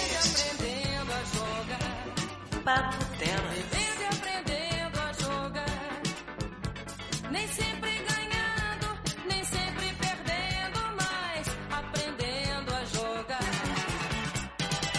E chegamos ao final de mais um episódio principal do Papo Delas. Foi legal, hein, gente? Eu gostei do papo. Parecemos duas, três amigas sentadas, tomando vinho chapinha no cemitério. Depois de uma certa idade, a dor de cabeça tá começando. Então é melhor a gente encerrar por aqui os papos e o vinho chapinha, né, Domingo? Por favor, por favor. pra mim é caro, por favor. Eu quero agradecer muito a sua participação. Finalmente a gente gravou juntas também, se conheceu. Tá sendo uma oportunidade muito incrível esse ano de eu conhecer por voz, por gravação, as pessoas que eu admirava antes, como foi o Pocket com a Tatá, como foi hoje com você, Domênico. Eu tô muito feliz de você ter aceitado o convite. Ficou toda feliz, empolgada, também me contagiou. Porque às vezes a gente convida a pessoa, não sabe se ela quer gravar ou não, né? Mas a Domênica quis Acontece. gravar. Só tenho a agradecer. O espaço é todo seu, sua linda. Faça seu jabá. Conte para os nossos ouvintes aonde você está, aonde você dorme, do que você se alimenta e o que você faz desse mundo chamado Podosfera. Em primeiro lugar, muito obrigada, meninas, pela receptividade, por terem me convidado. Eu fiquei super feliz mesmo com o convite. Caralho, né? Tipo, estou gravando com duas mulheres incríveis que eu admiro, pacas. E Ah, que que fazem a coisa bem melhor do que eu faço também, tem isso, então. Ah, não, tá vendo? Olha, Você, acabou de falar no podcast que não é pra comparar Ah, é as coisas, exagero. cada um é de um é jeito. mentira. Não é assim. é mentira. E você é culta, você fala de livros, cara. A gente tá quatro meses tentando falar de um livro e não consegue. Me chama que eu falo, tô brincando. Não é, Paty? Gente, mas vamos falar de um livro? Vamos. Tá desde janeiro. Aham. É, gente, não dá tempo de ler, gente. Anda de ônibus. Em vez de andar de avião pra saber se tem medo, anda de ônibus que aí dá tempo de ler, dá, dá vontade de falar, né? Ajuda um pouco. Pois é. Falando sério, eu admiro bastante o trabalho de vocês, fiquei muito feliz mesmo com o convite. E não foi uma comparação pejorativa, não. Eu aprendo bastante com as pessoas que eu conheço e eu sou uma- um grande retalho, né, de pessoas que passaram pela minha vida e me marcaram de alguma alguma forma. Então vocês com certeza estão num lugar bem gostosinho e quentinho aqui no meu coração de coisas boas, podem saber disso. Pra quem não me conhece, eu sou Domenica Mendes, faço parte lá do Perdidos na Estante, que é um podcast de literatura do site Leitor Cabuloso. Lá nós falamos sobre livros e adaptações literárias, então aquele livrinho que você não sabia que tinha, sabe, filme, ou aquele filme que você não sabia que tinha livro, ou senão aquele livro que você perdeu na Putz. estante, você comprou na Black Friday a 9,90, né? Eu fico imaginando a quantidade de vezes que vocês ouvem que o livro é melhor que o filme. Ai, hum, então.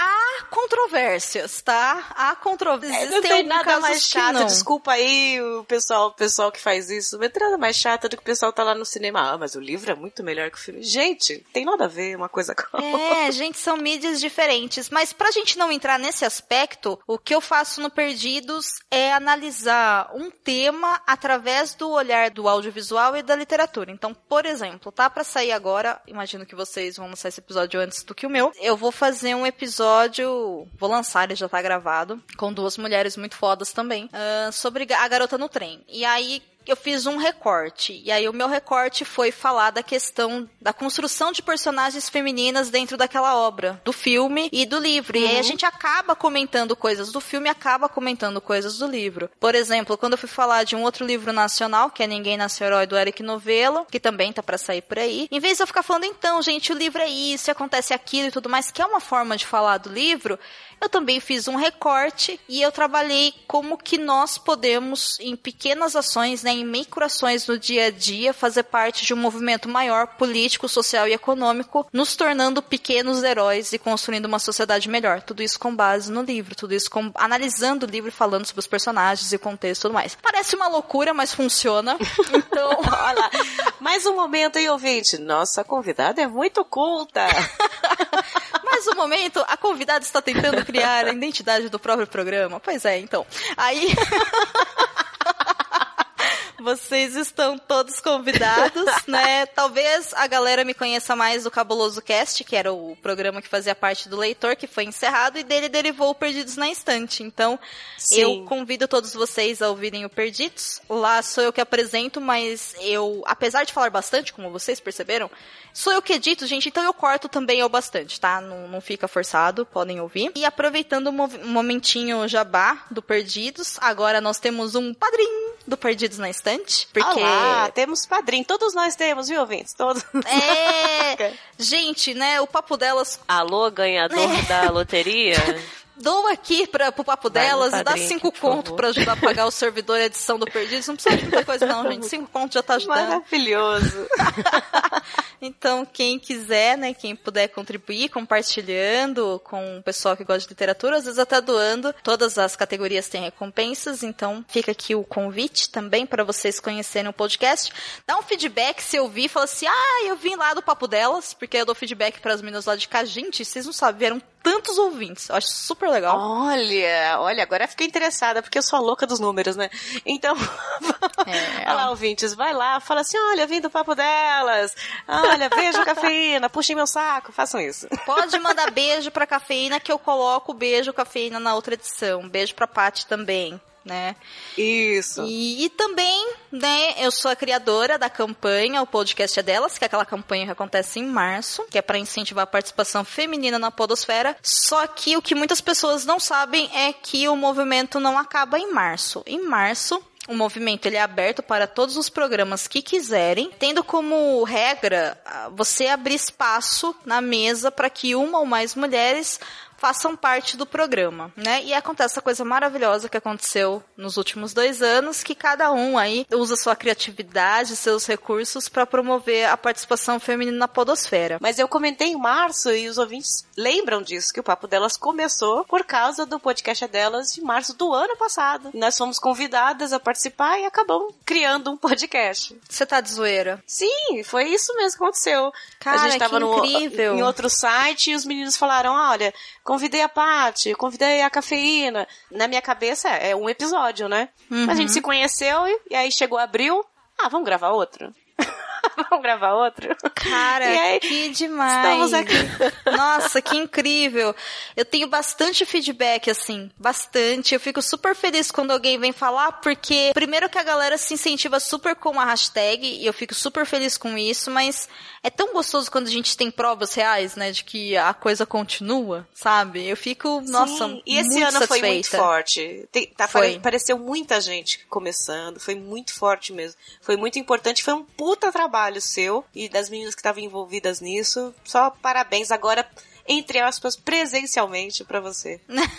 eu agradeço. Realmente é um trampo aí que, que eu e o Baço, a gente fica o ano todo planejando a ação de março pra gente conseguir dar conta, porque a parte oficial da coisa, divulgação e tudo mais, e organiza, e gente, é isso, cuidado com o prazo etc e tal, só cuida eu e ele, né? E aí virou uma coisa linda esse ano, tivemos mais de 200 programas inscritos e acho que mais de 500 episódios lançados, então foi muito bonito de ver. E aí a gente tem um lance também que é o seguinte, isso não pode acabar em março, né? Só que, obviamente, que eu também não posso pedir para as pessoas é, continuarem o movimento no Sim, restante do ano, sim. né? Quem, quem se sente à vontade faz. Inclusive, tem vários programas que contêm, depois continuam chamando várias mulheres para gravar. Eu acho super legal, super legal mesmo. Mas qual é a nossa forma aí de, de continuar com a movimentação? No site, o podcast é delas.com.br, nós temos um feed próprio, né? Um podcast nosso, que é o podcast oficial do site, que eu carinhosamente chamo de OPED, para evitar confusões. Ele é um podcast colaborativo, totalmente gratuito,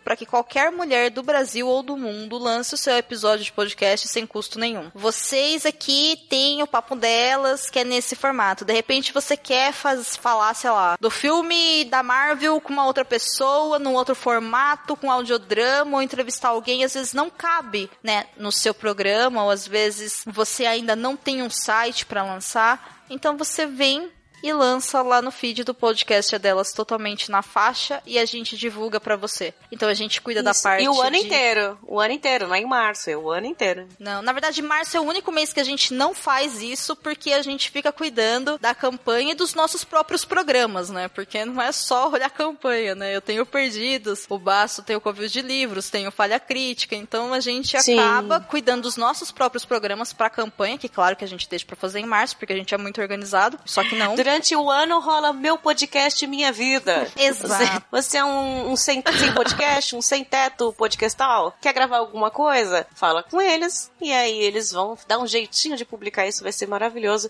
Eu já participei acho que em agosto com a Jéssica e com a Aline. Ali Sim. foi bem gostosinho também. O Lua em Unicórnio. Eu achei fantástico. eu Lua e adorei. E esse nome, todo signo da capricha, galera. Muito anos 90, mas enfim. Eu achei divertidíssimo pra caralho. E aí tá lá o feed disponível e também pra mulheres que às vezes têm já a sua equipe feminina, porque lá é só equipe feminina, tá, gente? Nada pessoal. Mas, né, vamos fortificar mulheres a chegarem na podosfera. Se você só utiliza aí, de repente, o Megafone, o SoundCloud, o Podbean, e você não tem um blog pra lançar os posts, cara, traz pra gente, entendeu? Publica lá, a gente abre um espaço dentro do site, a gente ajuda na divulgação, a gente publica no site oficial, a gente movimenta as redes sociais, a gente fortifica a hashtag pra você. E é isso, né? Vamos trazer mais mulheres para a podosfera, para fazer podcasts, porque a gente tem espaço, eu acho que é importante a gente trabalhar em alguma coisa. Essa é a causa que a gente escolheu. Vocês estão todos convidados, convide as amigas, as manas, as minas e as monas, e vem pro OPED que o podcast é delas. É isso. O podcast é delas e 2018 é o ano do podcast. Domênica, um beijo, um beijo na sua orelha, Amei, no seu ouvido. Muito obrigada pela participação mesmo nesse episódio, foi muito especial. Ouvintes, terminamos aqui, eu e a minha companheira de aventuras, no pão de Dona Algésica, tá todo mundo meio doente. O ano que, o ano que vem, olha, já tô muito louca.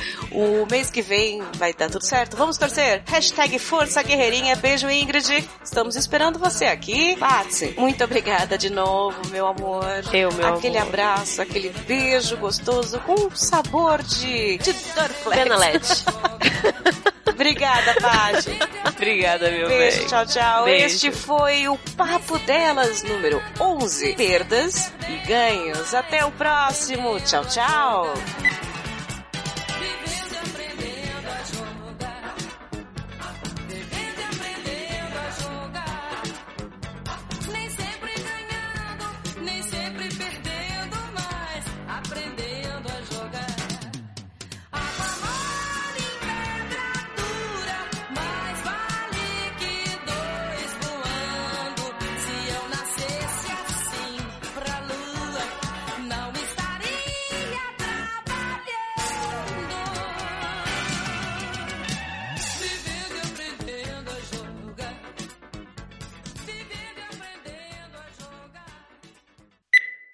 Olá, ouvintes, amigos e inimigos do Papo Delas!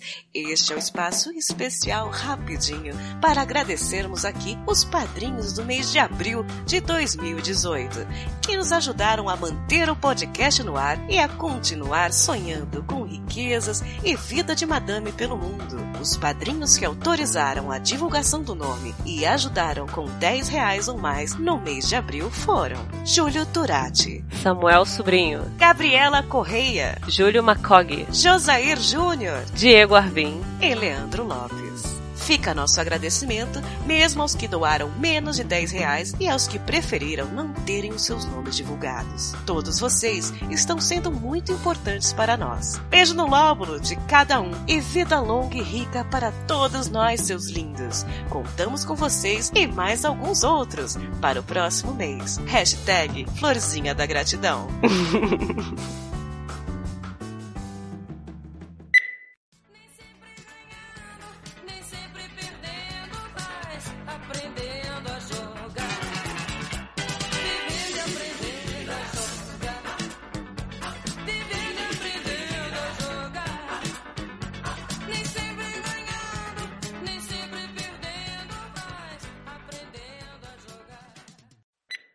Olá, amigos inimigos do Papo Delas. Esse é um momento rapidinho, mas muito importante para divulgar as nossas redes sociais e os nossos contatos por aí, nessa internet, nessa podosfera de meu Deus.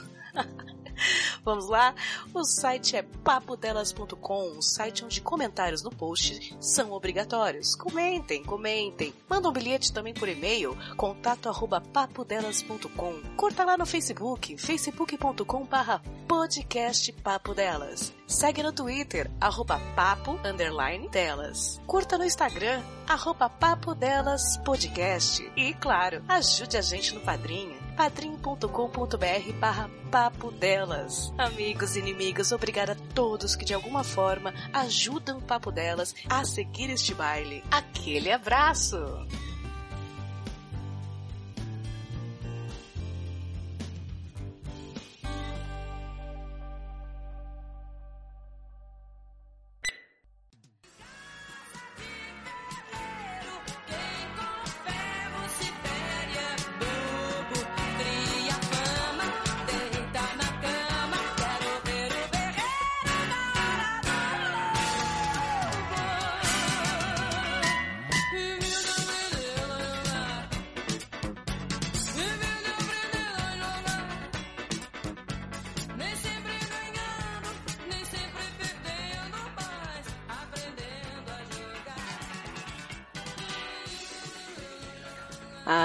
Felicidade possível. Só quem está disposto a perder tem o direito de ganhar. Só o maduro é capaz da renúncia. E só quem renuncia aceita provar o gosto da verdade, seja ela qual for. O que está sempre por trás dos nossos dramas, desencontros e trambolhões existenciais é a representação simbólica ou alegórica do impulso do ser humano para o amadurecimento. A forma de amadurecer é viver. Viver é seguir impulsos até perceber, sentir, saber ou intuir a tendência de equilíbrio que está na raiz deles, os impulsos. A pessoa é impelida para aventura ou peripécia como forma de se machucar para aprender, de cair para saber levantar-se e aprender a andar. É um determinismo biológico. Para amadurecer, há que viver e sofrer as machucadelas da aventura e da peripécia existencial. A solução de toda situação de impasse só se dá quando uma das partes aceita perder ou aceita renunciar. E perder ou renunciar não é igual, mas é muito parecido. É da mesma natureza. Sem haver quem aceite perder ou renunciar, jamais haverá o encontro com a verdade de cada relação. E muitas vezes a verdade de cada relação pode estar na impossibilidade, por mais atração que exista, como pode também estar na possibilidade conflitiva, o que é sempre difícil de aceitar. Só a renúncia no tempo certo devolve as pessoas a elas mesmas, e só assim elas amadurecem e se preparam para os verdadeiros encontros do amor, da vida e da morte. Só quem está disposto a perder consegue as vitórias legítimas. Amadurecer acaba por se relacionar com a renúncia, não só no sentido restrito da palavra renúncia como abandono, porém no lato, a renúncia da onipotência e das formas possessivas do viver. Porque viver é renunciar, porque viver é optar, e optar é renunciar. Renunciar à onipotência, às hipóteses de felicidade completa, plenitude, etc., é tudo que a gente aprende na vida. Mas até até se descobrir que a vida se constrói aos poucos, sobre os erros, sobre as renúncias, trocando os sonhos e as ilusões pela construção do possível e do necessário, o ser humano erra muito e se embaraça, esbarra, agride, é agredido. Eis a felicidade possível. Compreender que construir a vida é renunciar a pedaços da felicidade para não renunciar ao sonho da felicidade. Texto de Arthur da Távola.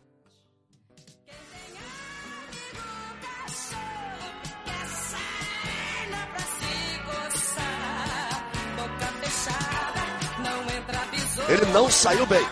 Não teve uma boa partida. Talvez sentindo. Tá sentindo cansaço. Na raia número 4, Milorad Kalic. Vai ter que fazer uma volta fenomenal. Vai ter que fazer uma volta fenomenal.